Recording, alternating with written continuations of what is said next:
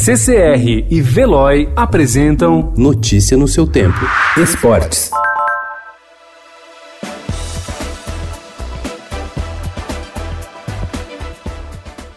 Já era quase fim de noite do último dia 6 de março quando policiais chegaram a um dos hotéis mais luxuosos de Assunção, capital do Paraguai, com a ordem de levar Ronaldinho Gaúcho e seu irmão Assis para a Agrupação Especializada, um quartel da Polícia Nacional adaptado em presídio. Os brasileiros começavam ali a cumprir a prisão preventiva determinada pela Justiça Paraguaia por usarem passaportes falsos para entrar no país dois dias antes. Hoje, exatamente um mês depois de pisar pela primeira vez na agrupação especializada, o ex-jogador e o irmão continuam presos sem qualquer previsão de quando ganharão liberdade.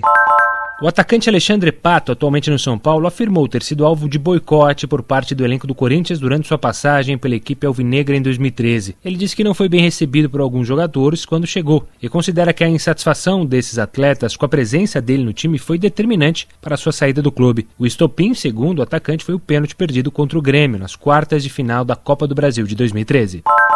Libertado da prisão antes do fim da pena por ser do grupo de risco do novo coronavírus, José Maria Marim chegou ontem de manhã ao Brasil. O ex-presidente da CBF, de 87 anos, desembarcou em Campinas. Ele estava preso desde o fim de maio de 2015, inicialmente na Suíça e depois nos Estados Unidos, onde foi condenado por corrupção. Notícia no seu tempo. Oferecimento CCR e Veloy.